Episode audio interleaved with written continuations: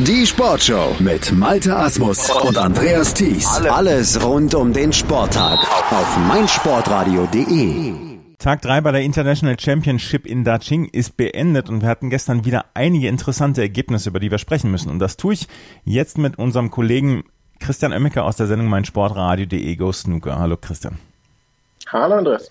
Wir fangen erstmal mit dem höchsten Frame an oder das höchsten Frame-Ergebnis, das gestern gespielt worden ist. Mark Allen hat seine Partie gegen Hossein Wafai mit 6 zu 3 gewonnen. Das ist nicht unbedingt die Nachricht, ähm, die, die überraschendste Nachricht, die überraschendste Nachricht, beziehungsweise die beste Nachricht daraus ist, dass Mark Allen eine sehr, sehr seltene 146 gestern gespielt hat und dass das das höchste Break ist. Warum war es nur die 146 und nicht das Maximum Break?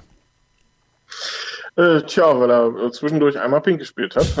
das lässt sich gar nicht anders zusammenfassen. Ähm, die 146 ist ja immer ganz interessant, äh, denn äh, das Break ist tatsächlich deutlich seltener als äh, eine 147, also als ein Maximum Break, denn ähm, Im Normalfall, wenn man auf Kurs eines Maximum Breaks ist, dann zieht man das natürlich auch durch und äh, spielt nicht auf eine 146. Äh, Mark Allen hat gestern eine phänomenal gute Phase gehabt äh, zwischen den Frames 3 und 7, äh, in der er Hossein Wafaya Yuri äh, ganze zwei Punkte gegönnt hat und äh, ja, einfach ein Break nach dem anderen rausge rausgezaubert hat. 142, 53, 54, 68, 78, 146 in den fünf Frames. Ähm, in denen er aus dem 0 zu 2 ein 5 zu 2 gemacht hat. Also das war phänomenales Einbahnstraßen-Snooker von Mark Allen. Und in der Form ist er gefährlich für Titel, äh, von denen er meiner Meinung nach viel zu wenig geholt hat in seiner Karriere. Äh, den achten Frame hat er auf Schwarz verloren, den hat sich Hossein Wafai noch sichern können, danach dann aber mit einer 65 Mark Allen äh, das Ding klar gemacht. Also es ist eine starke Leistung gewesen vom Nordiren und ich bin gespannt, ob er das dann auch endlich mal in späteren Runden wirklich auf den Tisch bringen kann. Äh, ja, es äh, ist tatsächlich schon äh, das dritte Mal gewesen übrigens, dass Mark Allen 146 gespielt hat. Ähm, und das ist äh, sehr beeindruckend, denn es gibt insgesamt, glaube ich, 15 Spieler, die das überhaupt geschafft haben. Und ja, das ist dann durchaus eine kleine Randnotiz. Aber du hast es gerade selber auch gesagt, Mark Allen spielte gestern Einbahnstraßen-Snooker, alles Weltklasse, wenn er das einmal bringt. Das Problem ist ja, dass ähm, sein, ja, der Unterschied zwischen Mark Allens Weltklasse und Mark Allens, ich sag jetzt mal, nicht internationaler Klasse sehr, sehr nah beieinander ist und dass er das heute schon bei seinem ähm, Achtelfinale oder Viertelfinale, in der dritten Runde auf jeden Fall, dass er das dann schon wieder ähm, anders bringen kann und dass dann schon wieder alles ähm, weg sein kann. Das ist ja das große Problem am Mark Allen, oder? Ja, so ein bisschen. Das äh, stimmt leider. Ähm, Gerade bei Turnieren ähm, in, äh, in, in, England oder in, in, Großbritannien ist er nie so wirklich in gute Runden, äh, also in späteren Runden eingezogen. Ähm, vielleicht in dieser Woche gut, dass es in China vielleicht auch gut, dass ähm, Mark Allen inzwischen deutlich besser mit äh, Heimweh klarkommt. Auch das war ja am Anfang seiner Karriere so ein kleines Problem. Und Mark Allen ist auch etwas ruhiger geworden. Und äh, das scheint ihm in letzter Zeit so ein bisschen zu helfen, auch mit Niederlagen besser umzugehen.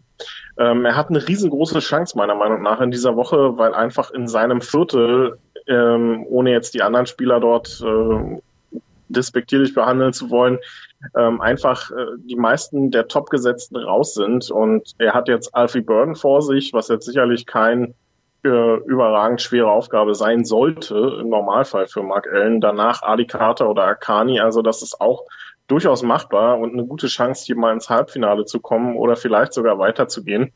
Ähm, und so eine Chance muss er dann auch einfach nutzen, denn Mark Allen ist ein Topspieler, der ständig genannt wird, wenn es darum geht, ähm, ja, der kann doch Titel holen und der kann noch mehr, wird aber meiner Meinung nach an der einen oder anderen Stelle einfach überschätzt weil ähm, er es am Tisch dann nicht so zeigen kann. Und ja, da muss einfach ein bisschen mehr kommen, genauso wie bei Judd Trump in der letzten Zeit. Äh, da bleibt einfach jemand deutlich unter seinen Möglichkeiten. Mhm, wir werden es sehen. Du hast es gerade gesagt. Alfie Burton ist ein nächster Gegner. Der hat gestern nämlich sein Duell mit 6 zu 0 gewonnen gegen David Lilly, gegen den Amateur, der ja vorher in der Runde vorher noch für eine große Überraschung gesorgt hatte. Wir haben gestern darüber gesprochen, dass es für beide eine große Chance ist, hier in die dritte Runde einzuziehen. Da hat Alfie Burton einen ziemlich kurzen Prozess gemacht.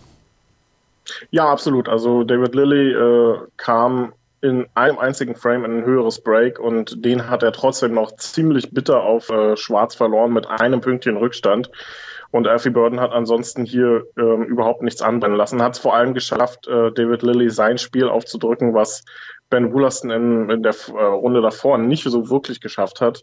Und äh, ja, das war eine gute Leistung. Burden auch mit einer 137, also auch ein Century gezeigt, dazu drei weitere hohe Breaks. Also das ist durchaus auch für den vielleicht mal eine gute Chance in dieser Woche ein bisschen auf, auf sich aufmerksam zu machen.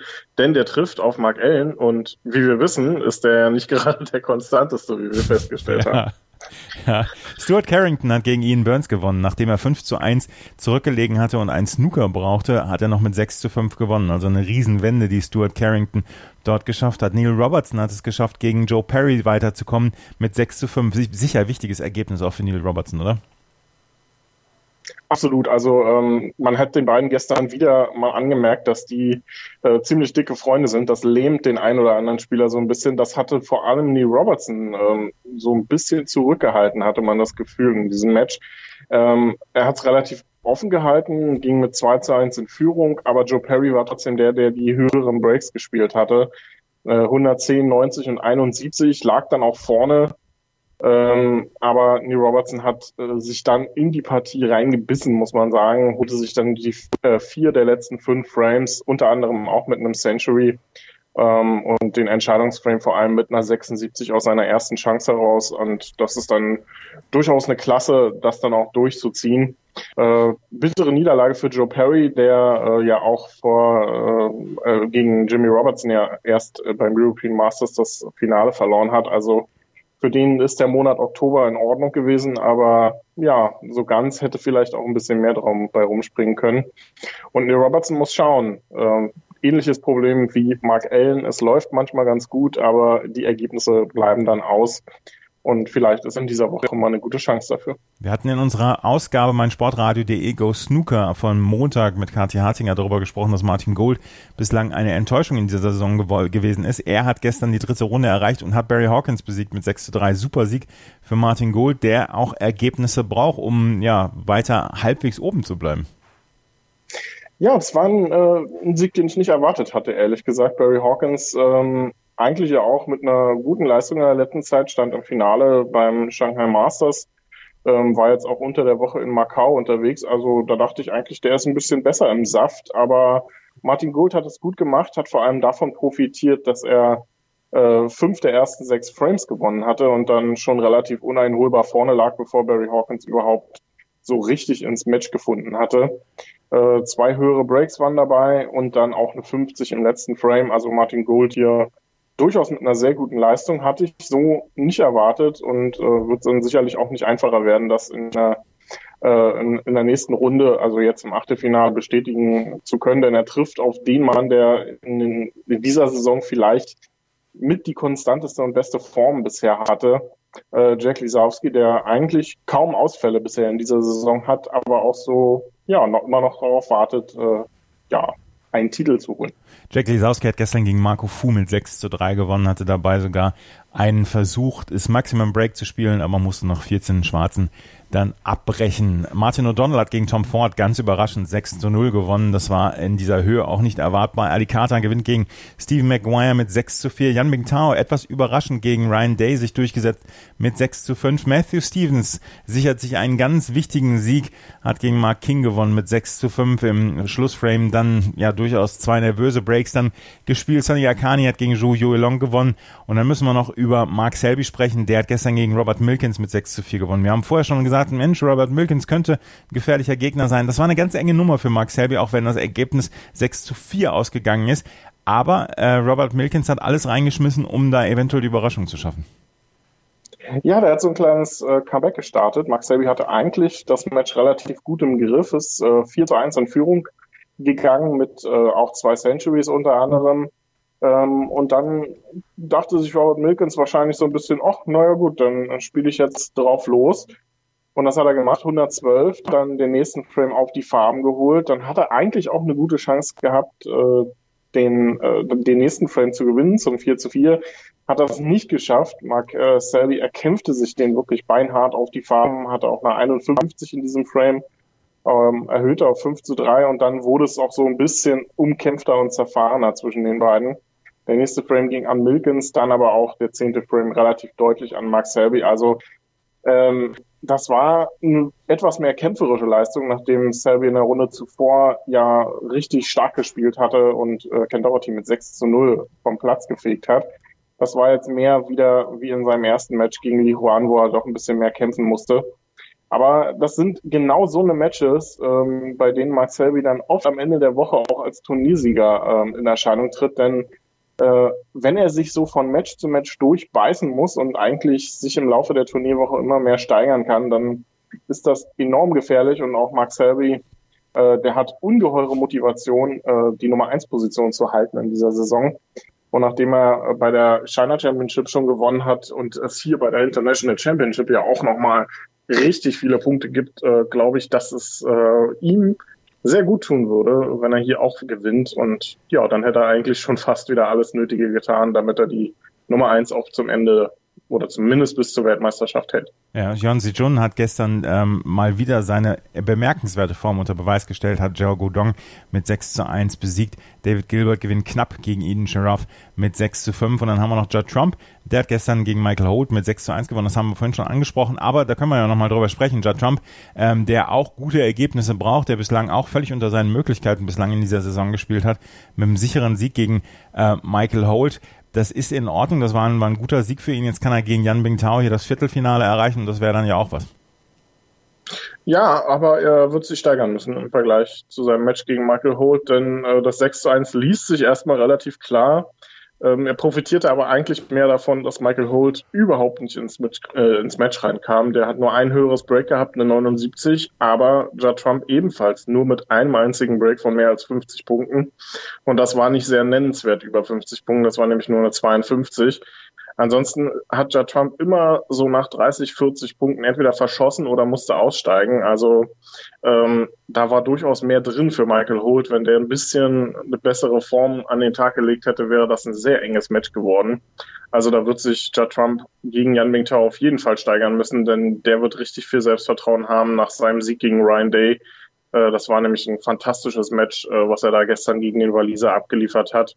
Ähm, vor allem nachdem der ihm eine 133 um die Ohren gekloppt hat, äh, um den Entscheidungsframe zu erzwingen und auch den neunten Frame auf Schwarz noch gewonnen hat. Also da stand Jan Mingtao schon kurz vorm Sieg und der musste sich auch dann auch den elften Frame noch erkämpfen nach 0 zu 55 Rückstand. Ähm, Ryan Day verschoss da kurz vor dem äh, Frame und Matchball und äh, Jan Mingtao konterte das mit einer phänomenal guten 64er Clearance. Das war enorm stark, was der Chinese da gespielt hat. Also wenn er heute genauso auftritt gegen Judd Trump, dann wird das enorm schwer für Trump da gegenhalten zu können, wenn er nicht besser spielt als gestern. Judd Trump, wie gesagt, heute gegen Jan Bingtao, Martin Gould gegen Jack Lisowski, Mark Selby gegen Stuart Carrington, Neil Robertson spielt gegen Sijun, das, äh, auf das bin ich sehr gespannt, auf das Duell Matthew Stevens gegen Ding Junhui, Alfie Burden gegen Mark Allen und Ali Kati gegen Sunny Akani. Auf welches Duell freust du dich am meisten? Äh, ich muss sagen, auf äh, Ding Junhui gegen Matthew Stevens, denn äh, Matthew Stevens klärt mir sehr gut in dieser Woche. Sein Sieg gestern gegen Mark King auch äh, hatte ich in der Form nicht erwartet. Und äh, auch wenn ich ein bisschen befürchte, dass er gegen Ding Junhui dann untergehen könnte, äh, hoffe ich, dass das eine sehr enge Kiste wird. Und dann natürlich Yan Bingtao gegen Judd Trump. Das sind für mich die beiden äh, richtig guten Ansetzungen ähm, zwischen zwei sehr gegensätzlichen Spielern jeweils. Und ähm, da hoffe ich, dass wir richtig spannende Matches sehen werden. Darüber werden wir dann morgen sprechen. Auf unserer neuen Website meinsportpodcast.de. Morgen ist der erste Tag, morgen ist unser Launchdatum. Also dann einschalten, beziehungsweise schaut euch dann auch mal die Website an, meinsportpodcast.de. Der neue Name für dieses Programm hier. Das war Christian Oemmeke, unser Experte aus der Sendung meinsportradio.de Go Snooker, die ab morgen auch noch Total Clearance heißen wird. Also ganz viel neu, es bleibt aber beim alten ich, wir hoffen, unterhaltenswerten Inhalt. Das war's für heute. Wir hören uns morgen wieder. Mein Lieblingspodcast auf meinsportradio.de. Hallo, wir sind Andreas Thies und Christian Oemicke von meinsportradio.de Go Snooker. Regelmäßig berichten wir in einstündigen Sendungen über das Geschehen auf dem Grüntisch. Dazu gibt es tagesaktuell in der Sportshow auf meinsportradio.de die neuesten Ergebnisse. Wenn dir gefällt, was wir tun, freuen wir uns über eine gute Bewertung bei iTunes. Dir gefällt, was du hörst? Dann rezensiere unsere Sendungen jetzt auf iTunes und gib ihnen fünf Sterne.